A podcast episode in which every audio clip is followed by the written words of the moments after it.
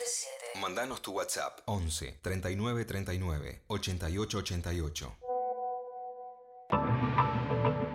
Santiago Moraes, Martiniano Cardoso, Detectives Salvajes. Somos los Detectives Salvajes una vez más. En los teclados Pablo Abarca, en la producción Iván López.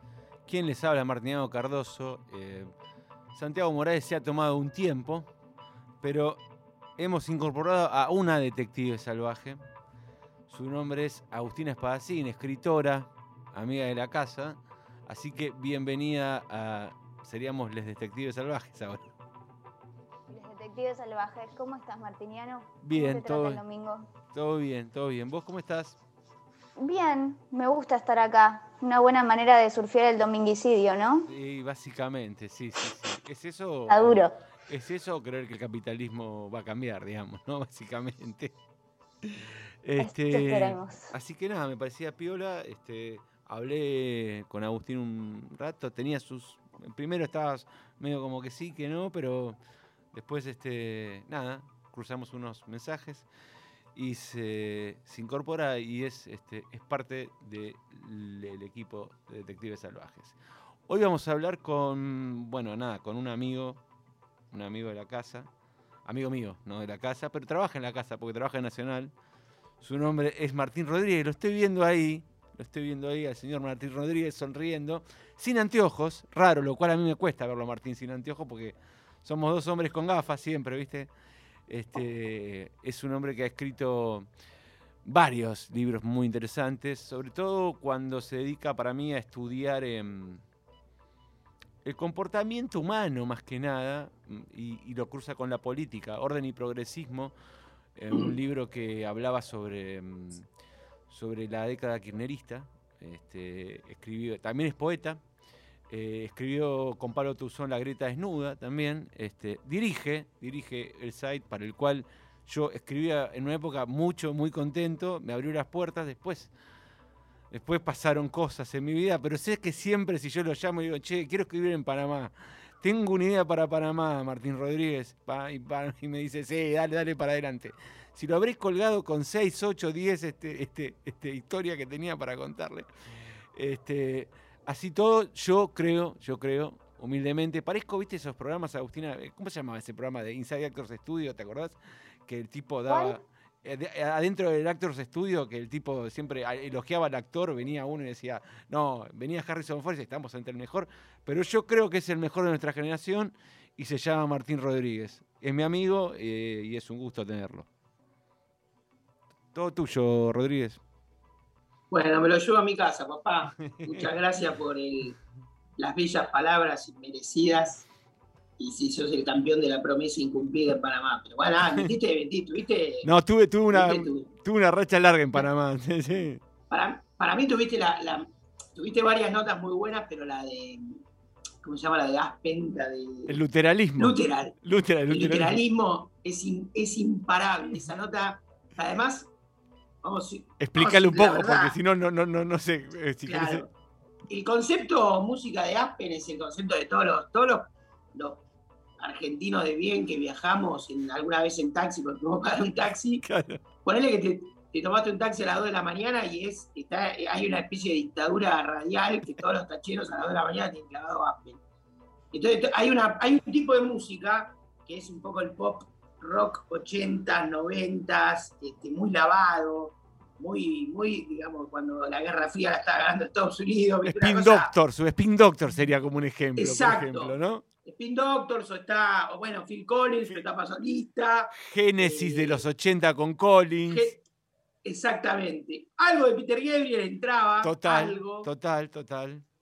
Eurythmics, así Eurythmics. cuando, había- cuando querían ponerla arriba. Sí, claro. Eh, muy selectivamente algo de R.E.M., por ejemplo, que podía y estar. un ¿no? Ultima Religion te clavaban. Exactamente. Eh, y ya eso era, para los tipos era como si tuvieran un chabón rompiendo una guitarra en el estudio. Y, y bueno, entonces el concepto de luteralismo, que es absoluta este, originalidad de Martiniano Cardoso, y a los dos minutos que publicamos esa nota, aparece, además Luteral es como el bien, es una persona de bien. Claro, claro. Le, apare- le, le aparece una denuncia por violencia de, de género.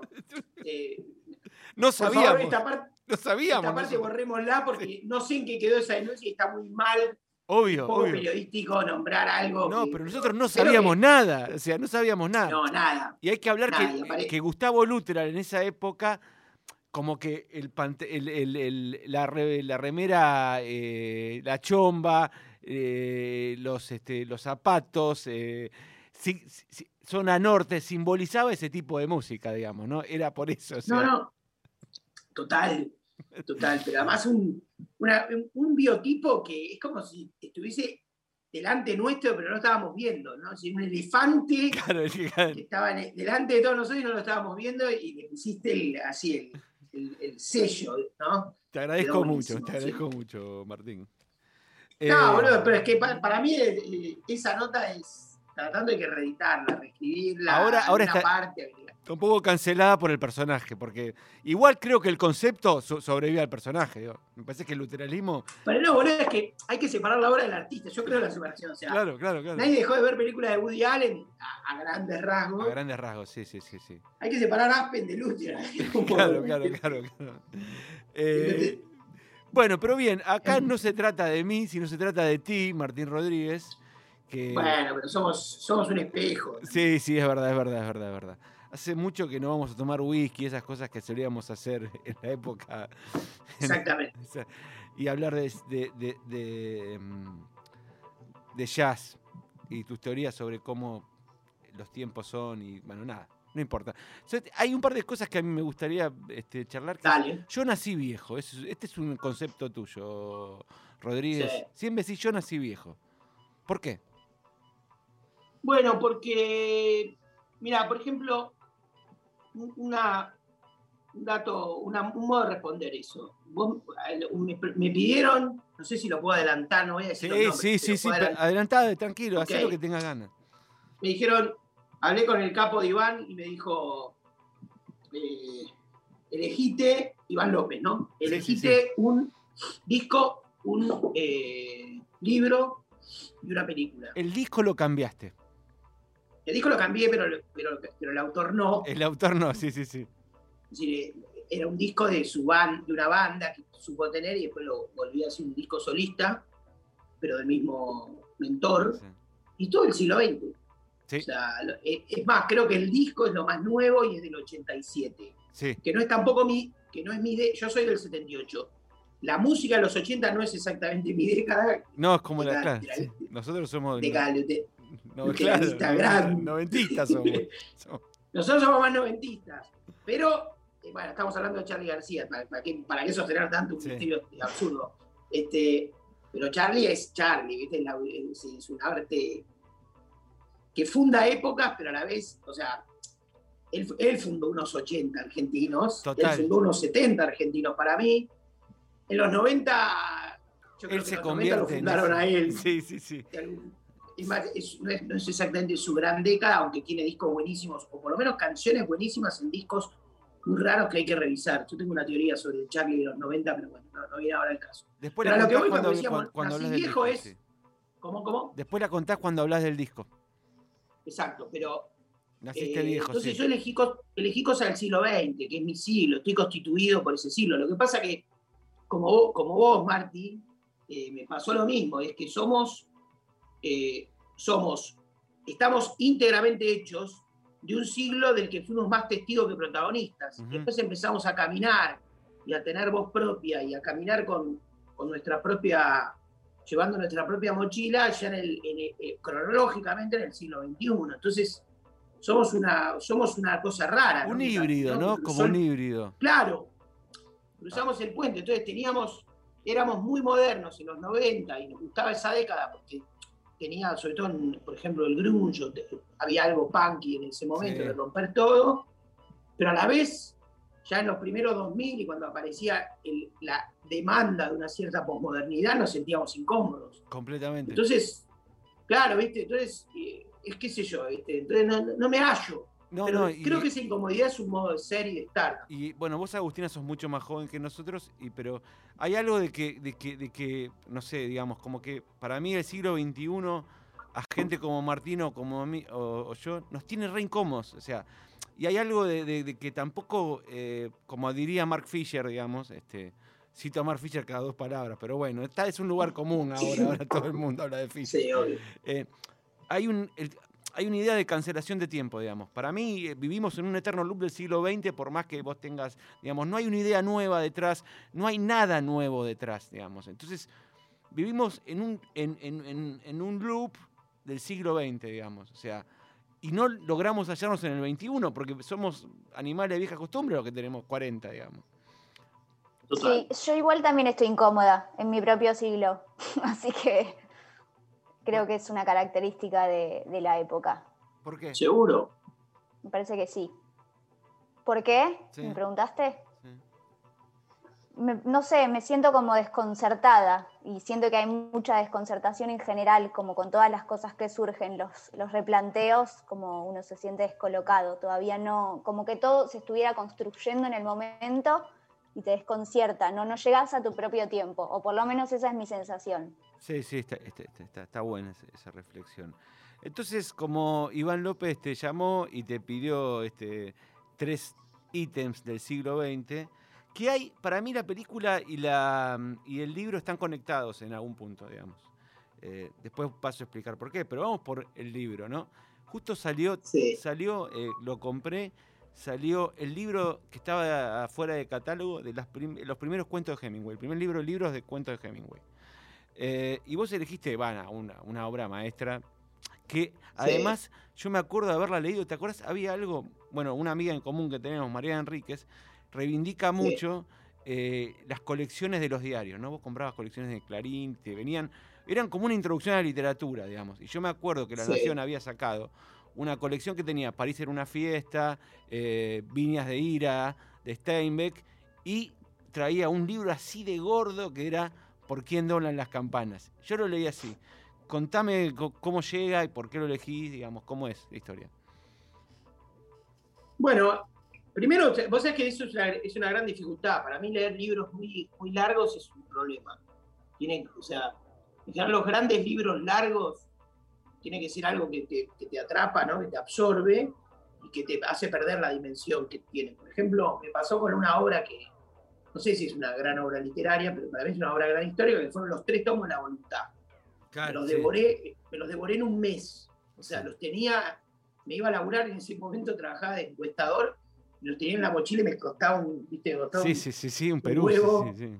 Sí, porque tenía, viste, de un lado al otro, y yo me incomodaba, bueno, pero me los devoré. Entonces, lo en el bondi, en un bar, en mi casa, donde sea. Pero en general, cuando veo un libro tan gordo, veo una cima muy alta para, para ir, y yo tengo una lectura muy ansiosa, ¿no? Entonces, eh, y otro problema que tengo, grave, es que tengo poca, y esto es previo a redes sociales, porque viste, no es que la adicción al teléfono se supone que tiene que ver con esto, pero no es que no, te- no, es que no ponga atención cuando leo, estoy hablando como un idiota, pero bueno, pero, lo- pero me pasa que retengo poco y mal, Mm. eh, por ejemplo, la trama. Suponete, en una época leí mucho, leí mucho de novelista policial, Chester qué yo. Ahora, ¿sabés la cantidad de veces que tenía que volver para atrás? Me, me confundía los nombres, ¿viste? Como una dispersión, me cuestan. Eso debe tener algún nombre y, y- y de verdad que sufro eso.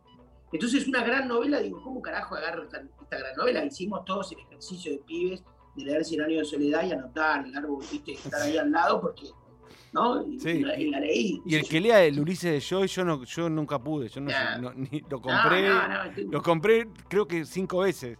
Creo que Enzo Maquera sí lo leyó, pero después yo nunca más, no. Ah, bueno, cuestión que en algún sentido eh, me planteaba un desafío este, por quién doblan las campanas. ¿A qué edad? que me compré. ¿A qué edad?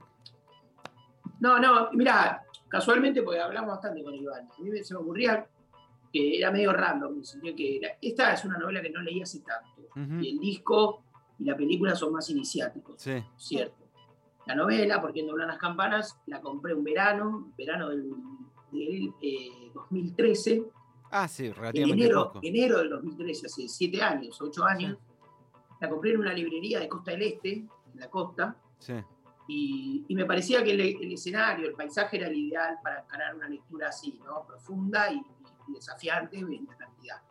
eh, yo justo ese verano me, eh, un mes, o sea, estaba un mes, tenía para estar en el mar, y a los poquitos días fui a una gran librería en la costa del este, para los que vayan, es el balneario muy bonito que está en el partido de la costa, y es una librería con un buen, tiene buenos libros, algo se consigue.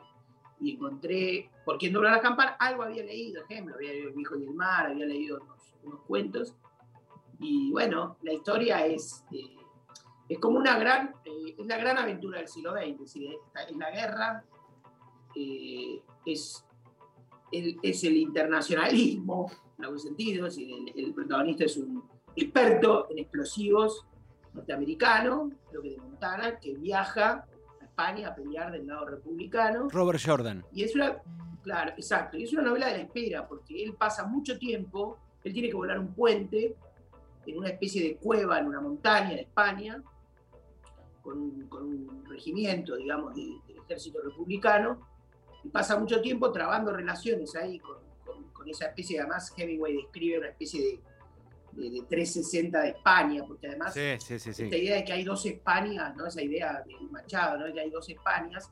Que está hasta hoy, digamos, ¿no? Que está hasta hoy. Que...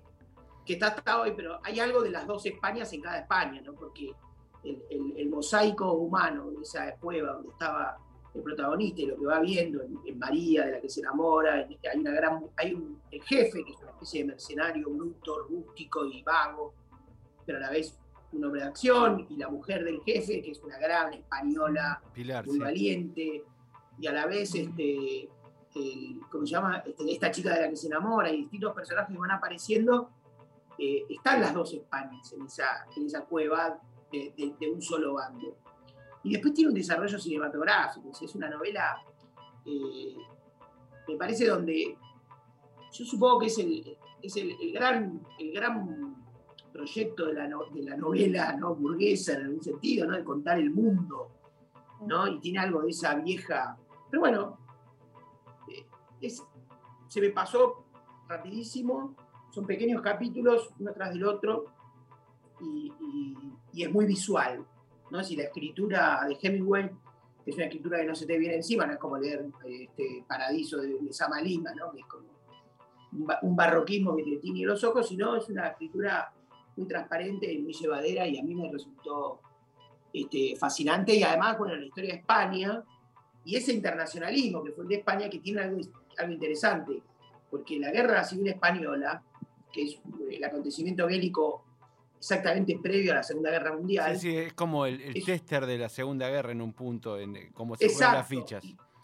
Y, suscita algo así como, eh, más que un internacionalismo, o no solamente de los que viajan a España a pelear, está la película de Ken Loach, ¿De qué es? Tierra y Libertad. ¿verdad? Sí, una maravilla. Es una historia parecida, una estructura parecida, pero mm. es eh, como también desde España se proyecta sobre, sobre el resto de los países eh, y por, ejemplo, Osvaldo Pugliese, gran pianista de tango argentino, un hombre de Villa Crespo, un hombre villero, cuando Villa Crespo tenía el arroyo abandonado y, era un barrio periférico, y un hombre que termina afiliado al Partido Comunista a fines de los años 30, y esa afiliación al Partido Comunista era una afiliación de venida de España, de la guerra de España, de la lectura de los periódicos y del seguimiento que se hacía desde la Argentina y desde las comunidades gallegas, ¿no? De la guerra en España.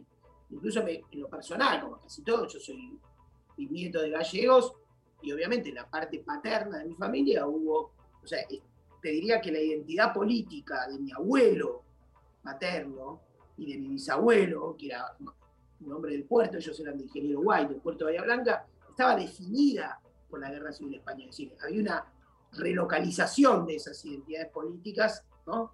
Esa, esa irradiación me parece que no terminó nunca, ¿no? Es el día de hoy que hay un tipo de romanticismo y de cultura, ¿no? De esa guerra que todavía nos, a, mí por lo menos todavía me conmueve, estoy seguro que a muchos de ustedes también.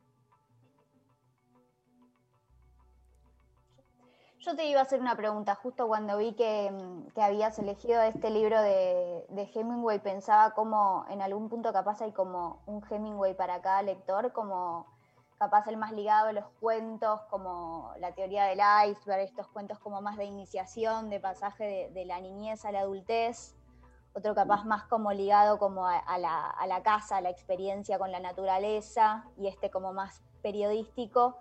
Y pensaba eso, si tu elección habla un poco también de tu práctica, si sentís por lo menos una, como una zona de intersección entre la poesía y el periodismo. Sí, a mí me, cuesta el auto el autopercibimiento de, este tipo de cosas. En general, la, escritura que, me gusta es una escritura eh, muy como un magma de escritura, ¿no? donde los elementos se, se, combinan y se mezclan. Particularmente, esta novela es una novela que tiene tantas capas, ¿no? que me parece que, era, que los puntos de entrada eran, incluso era una reflexión sobre la política. claro. Casi eh, sobre, no sé si leyeron la obra de Camus, de Camus Los Justos, ¿no? que es sobre una, obra que propone una reflexión sobre la violencia, sobre la acción armada, ¿no?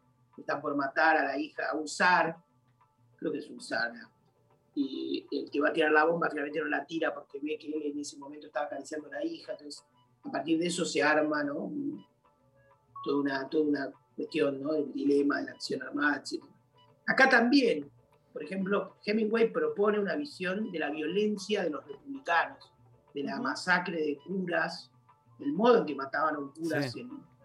entonces, esta, esta doble cosa, ¿no? De por un lado, eh, proponer una novela de bandos, ¿no?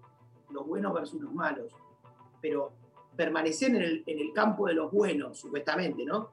Y, y, mostrar, ¿no? Algo que hicieron otros también, ¿eh? No, estoy, no digo, pero bueno, en esta novela aparece esto, mostrar la, los claroscuros, que es el lado de los buenos, eh, y en un momento, me recuerdo que en un momento dice, o un personaje dice algo así como, no soy religioso, pero hay cosas que hicimos que no tienen otra palabra que decir que hicimos que, pecado. Y está recordando una masacre, una muerte, unos curas en un pueblo, ¿no? que, que llevan adelante los republicanos. una especie de muerte silenciada, porque en general en el mundo el romanticismo es más de izquierda, ¿no? claro, claro, sí, Son más mártires que los muertos de derecha o los muertos de otros barrios. Eso también es cierto. Si hay, una, hay un momento, perdón, ¿no? Hay un momento en el, está lleno porque está lleno de, buen, de, buenos diálogos ese, libro. Está, está lleno de, idas y vueltas. Hay que contar que para los que no saben, digamos, Hemingway fue cronista de la Guerra Civil Española, digamos. En, eh, él vivía ahí y, él cubre la Guerra Civil Española y de ahí sale, digamos, este, eh, ese libro, digamos. Eh, sí, de hecho la, protagonista está inspirada en una enfermera. Y, entonces en un momento está hablando, creo que con, con el jefe, y él le dice, pero ¿por qué peleas acá? ¿No, no, ¿No hay fascistas en Estados Unidos? ¿No hay fascistas en tu país? Hay más que acá, pero la diferencia es que ellos no lo saben.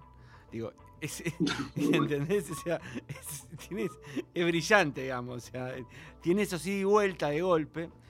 Y a donde yo junto, digamos, la película eh, que elegiste, también hay algo de setentismo en el libro, de, nacer, viejo. Hay como, viste, digo, hay algo ahí que te interpela, que a mí me interpela también, digamos, que, le interpela, que nos interpela a todos, digamos, porque habla sobre, digamos, eh, cosas que son muy de los 70 de Argentina, digamos, de si, la, si, el, si el plan, si la patria está por encima de la vida y el amor digamos, ¿no? Eh, eh, o sea, eh, la misión está por encima del amor, digamos, porque, porque al final, con él muriendo, andate, digamos, o sea, ¿viste? O sea, sabiendo que él va muere, digamos, algo, digamos, y de, muy de las organizaciones armadas de los 70, digamos, vos podés encontrar un hilo, digamos, entre la guerra civil española, y lo loco es que, ¿sabés cómo llegó ese libro a España? Vía Argentina. La editorial, que era un editorial comunista, que era, si no me equivoco, ahora no tengo el nombre, pero en el 44 llega por una editorial argentina, porque obviamente el franquismo lo había prohibido a, a Hemingway con esa novela. Y de donde salto es porque dijiste una película como muy interesante, donde, donde podemos ver que eh, toda esta cosa de, también para la gente, digamos, yo eh, hoy posteaba en Cultura y Márgenes, que es el, es el Instagram de los detectives, que es eh, que hiciste Oriente Occidente. O sea, eh, hiciste Oriente. Con la película, es eh, una, una película además pre. pre. Mm, o sea, de, la época zarista, digamos, pre, pre Unión Soviética, claro. ocurre. Eh, Sala, en, el 1903, 1910, tiene, varios momentos. Que es la historia, una historia real, además. Sí.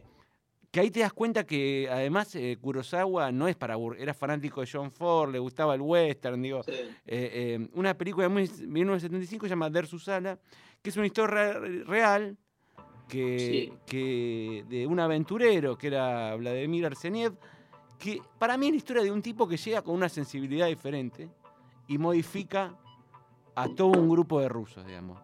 Tipo que llega con una... Que un capitán, era el capitán, él era un topógrafo, digamos, un cartógrafo, por Sí. decirlo así, ¿no? De, de esa zona eh, compleja y, y muy belicosa de, Transcurre en la taiga siberiana, digamos. Anda, anda a Claro, ahí, exacto. maestro. El límite entre Rusia y China.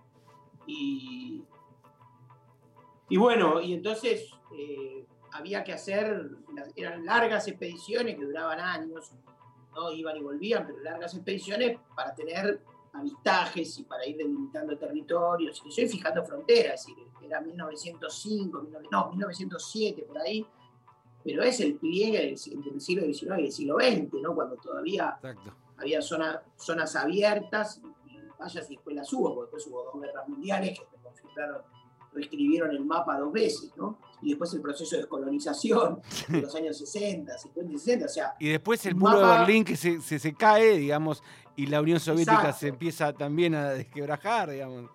exacto. Entonces, bueno, los soldados de frontera eh, y encuentran, lo que pasa es que la película es este capitán, capitán, que grita, y que es este, perteneciente a una etnia, creo que de Mongolia, Sí, eh, que es una especie de... Y es una película sobre, yo creo que sobre dos cosas que están muy presentes en Kurosawa. Sobre la amistad, sí. o sea, sobre la lealtad, ¿no? sobre la fidelidad de las relaciones humanas, y sobre la naturaleza. Y, Terrero, y sobre la aventura, que también está presente en Sí, Kurosawa. sobre la aventura está, sí. Sí, es el Ford, digamos. Sí, Además es la primera película que él filma fuera de Japón, y es una película que él filma en un momento donde necesita un aventón. ¿No? Es decir, va a buscar a los rusos, a la compañía de cine rusa, soviética, eh, que obviamente, como hacían todos los soviéticos, un poco le interviene en la película. sí, claro, ¿no? sí, sí. pone- Poner un guionista, ¿no? Digamos, no- no Acá los compañeros de la. KGB te van a decir cómo hacerla. Por eso, por eso, digamos, un cine muy interesante, digamos, eso que pasa, ¿no? Esa, esa, cómo se Ese cruce, es esa, esa mixtura, digamos, entre Kurosawa y la Unión Soviética, sí, es muy interesante. Exacto. Y después elementos que yo no recuerdo si están, pero digamos que tiene, sé yo, o sea, hay voz en off. eh, Bueno, lo hay- que la hay- voz en off es la escritura del diario que va Claro, llevando el capitán. Vladimir Arseniev, digamos. Y ahí es la amistad y es. Pero además hay algo de esto, de cómo, cómo la sensibilidad de este, de este eh, mongolés eh, eh, modifica todo el grupo, digamos. Como un tipo con una sensibilidad diferente eh, eh, modifica el grupo, digamos. O sea, y Sí. modifica y la amistad entre un hombre, entre dos personas, digo. Algo muy kurosawa. un hombre y un hombre. Sí, un hombre y un hombre, sí, sí. No, la amistad entre dos culturas, la amistad, además, porque viste, Rusia, esa Rusia, o, o incluso la Unión Soviética, ¿es Occidente o no es Occidente? Claro, es también, sí, sí, ¿no? Para... Entonces, es, es y no es.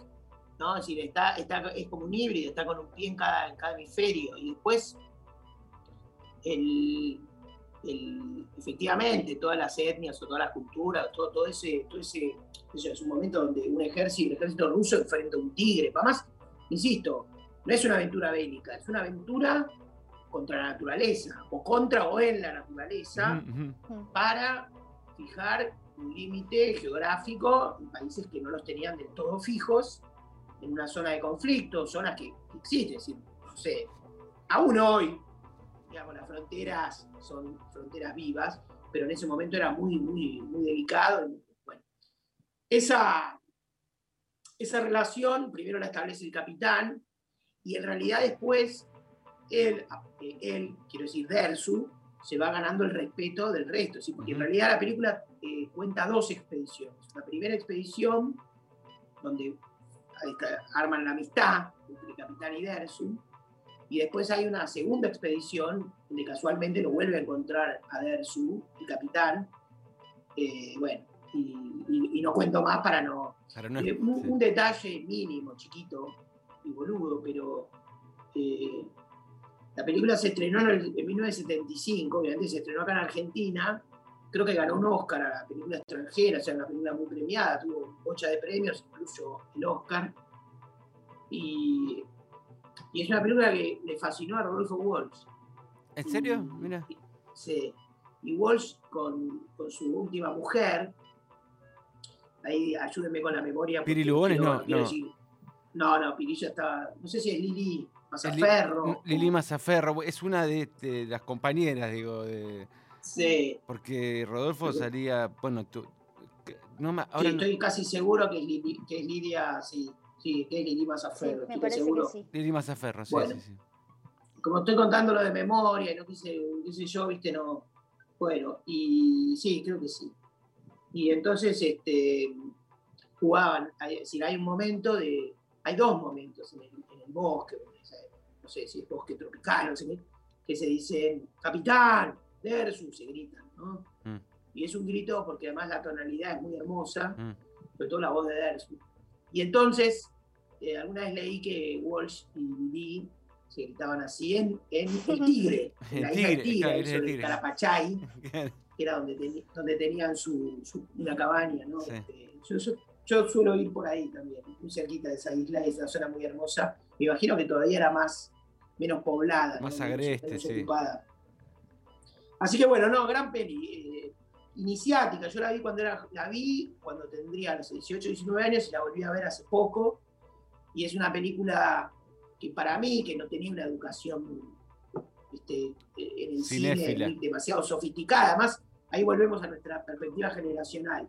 Este, Marty, nosotros éramos, digamos, el boom de la industria del cine americano. Pero los años 80 completamente, fue- sí.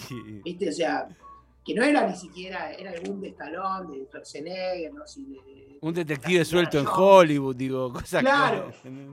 Unas cosas que eran.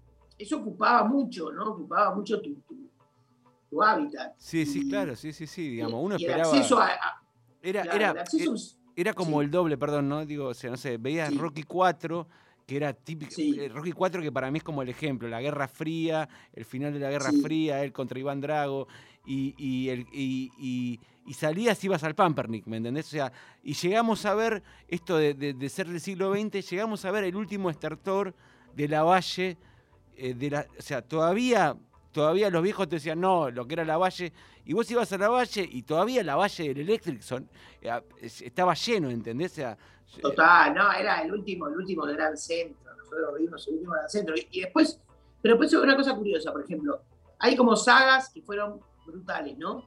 Eh, que uno hoy las ubicaría dentro de una de un cine de industria de los 80. Pero hay que discriminar. Por ejemplo, Rocky. Nosotros nos comimos las Rocky 2, Rocky 3, Rocky 4. Rocky 4, eh, bueno, pero esperá, pero Rocky 1 es un peliculón. pero Rocky 1 es una maravilla, pará, y Rocky 4 también está. Rocky 4 le tenés un Está bien. cariño, le tenés cariño, digamos. ese- No, está bien, pero, pero yo le tengo cariño a Terminator 2. yo también, sí, Sí. claramente. Claro, Estamos cancelados, Rocky- no digamos pues todo Rocky cancelado. 1, Rocky 1 para mí es una, es una gran No, Rocky película. película es una gran película, coincido. O sea, es una película buena en Sí. serio, digamos. Incluso es mejor que Rambo 1, que también la Sí, vi, que es sí. la mejor Rambo. O sea, Claro, toda la saga de Porque es una saga la antibélica. La primera es, una, es, un, es un alegato antibélico. Exacto, después viene toda la otra parte, pero después, por ejemplo, Tiburón, otra gran saga de los 80. Pero la Ah, Tiburón, Tiburón 1 que es una obra 70. maestra, eh, pero Tiburón 1 es una película, es una obra maestra del cine. Igual estamos hablando, ahí hablamos de dos películas, Rocky, la 1, y Tiburón, la 1, que son de los 70, pero que entran de lleno en los Sí. 80 porque Spielberg, Spielberg arma el puente. Sí, claro. Spielberg en los 70 ya filmaba los 80. de algún Sí, modo. sí, sí, sí, sí. Este, ¿Ves, la- ves la Había, primera? era, Ri- era Reagan. Sí, claro, claro. Y después viene como. bueno, el- Rocky 1, Rocky 1 no es de Spielberg, pero Tiburón 1 sí. No, pero el guion es de Eh, Silvestre Stallone. El guion es de Silvestre Stallone, ok. El guion de la 1 es de Silvestre Stallone. Y después este, por ejemplo, gran película, o sea, El era una gran- al tercer gran cine tipo. Sí, un gran cine industria, pero la- se hacía a la velocidad de la Guerra Fría y cuando lo tenían grogui a los, a los soviéticos Sí. en los 80. Y lo que no tenés es, Entonces, es- bueno. es- no tenés ese gran cine de industria en Estados Unidos. digamos. No tenés un gran Claro. cine de industria. Tenés algunas cositas por ahí, digamos, pero ves una cartelera y ves Rápido y Furioso 15, tres películas Sí. para, digamos, no, no tenés ese, ese- ese cine industrial hermoso, que era un gran cine. No, es que, Es que tal vez soy todo, no lo sé, pero igual yo ahí pongo un punto, yo, por lo menos que para no pecar de, de la soberanía, hablar, ¿viste? que hablemos sin saber. Pero sí, sí hago, sí tomo como registro mi educación. Ahora viste que ahora todo lo llaman educación sentimental, Sí. que está bien, pero me parece un poco excesivo. Pero bueno, mi consumo infantil de cine o infantil y adolescente iba por ahí. Y, en, y obviamente vos veías lo- la biblioteca de página 30 ¿verdad? Claro, claro, claro. y aparecían todas esas películas y uno, viste, la miraba de reojo y bueno, qué sé yo. Y en esos noventas eh, conocí Pasolini, conocí El progresismo Fabio, te metió conocí eso, digamos. Kurosawa. El, el progresismo solanista, para poner. Claro. eh, Metió eso, digamos. metió eso, bueno, y, y aparecieron las películas que, que a mí me, me volvieron loco, digamos. este, y, y esta Versus para mí fue, porque además, digo, incluso cosas, no sé, ya se habla de Kurosawa, después, después lo vi casi todo, pero, ah, no, no todo, ni pedo, pero vi bastante. Pero fue después, no sé, la, música, la fotografía, eh, eh, no, todo, todo, todo lo que aparece en Versus Sala está muy bien. Y, una cosa más sobre el cine de autor es que también este, uno recupera, por ejemplo, yo no leí El Amante, ¿no? que era la gran revista que organizó digamos, el, debate sobre el cine en los 90. Pero años después recuperé a John Ford. Y, y es muy loco pensar que muchas de las películas de John Ford estaban en los sábados de, su- de cine, de Telefeo, Super- de Canal 11, en la tarde totalmente. indiscriminadamente, es decir, era, era un- era una lluvia de películas que te podían poner western medio pelo, spaghetti western o película de John Ford, Y en el, me- ves, y, en el medio el reptilicus. negro. Claro, digamos, y en el medio reptilicus, digamos. Exacto, exacto, exacto. ¿viste? O- entonces decís, bueno, eh, el cine de John Ford, que es grandioso, estaba ahí, viste, metido en el medio, convivía, y ahora, entonces después, eh, creo que los 90 fueron la, fueron la década que empezó a, a escribir el siglo XX, ¿no? ¿Qué fue el siglo XX? Y bueno, y ahí aparece, ¿no? Capra, Ford, Kurosawa, Pasolini, para mí, bueno, Fellini, ¿no? Bueno, los grandotes del pabellón, digamos, sí, del cine, sí. aparecen ahí.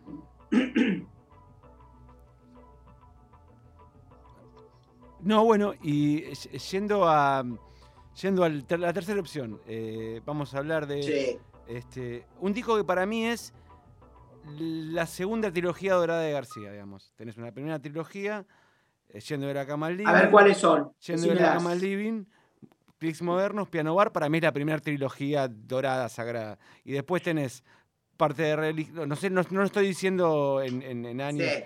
parte de religión, cómo conseguir chicas, y me falta uno que es, que está antes. Filosofía. Filosofía ahora tiene No. zapatos de goma, el último.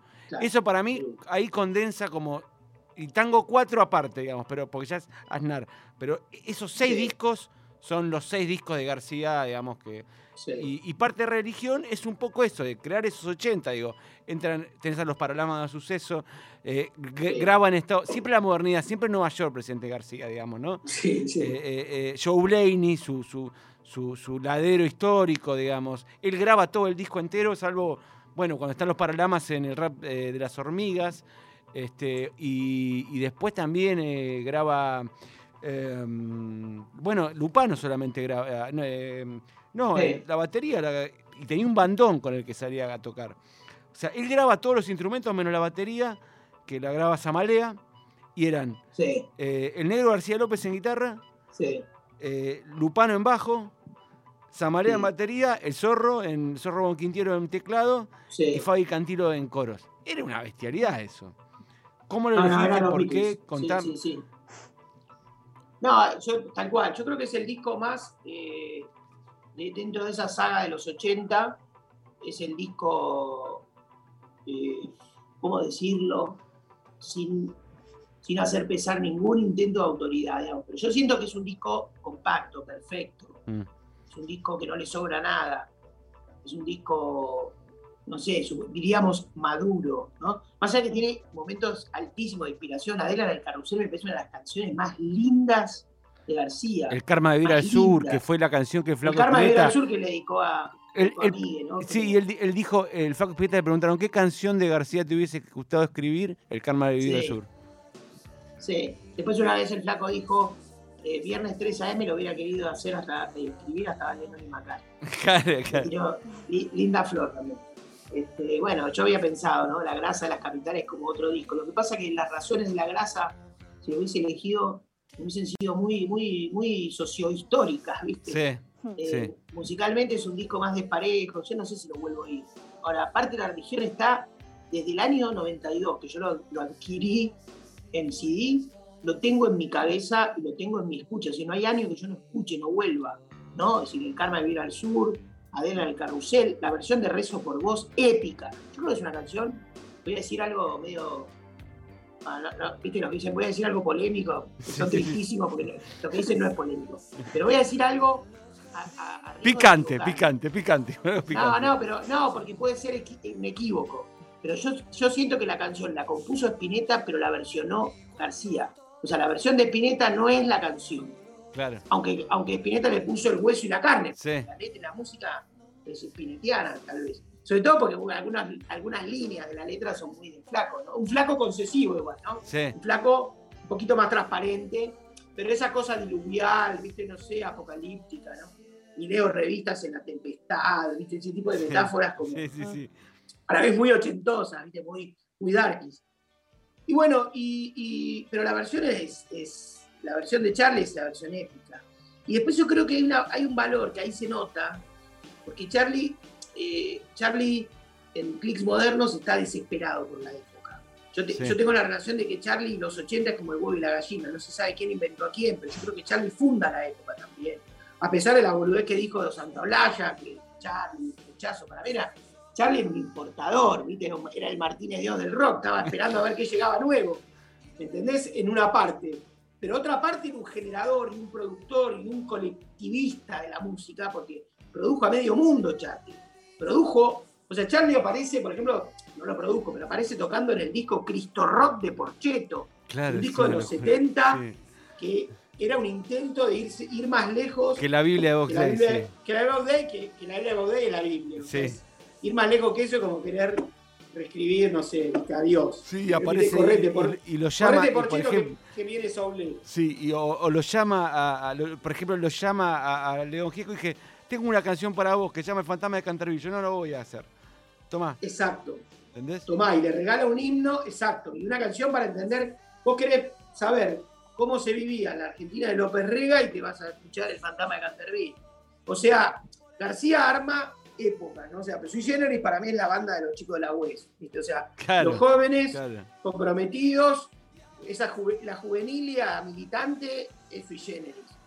La máquina es, bueno, un momento único y además hay, hay una idea de que, hay- de que la dictadura está contada por García. Sí, ¿no? Está contada deliberadamente, inconscientemente, todos juntos, pero está contada por García, ¿no? Y lo cual no, no le puede sacar ningún mérito eh, cívico, porque con- no dijo, yo nací para mirar lo que pocos quieren ver. sí.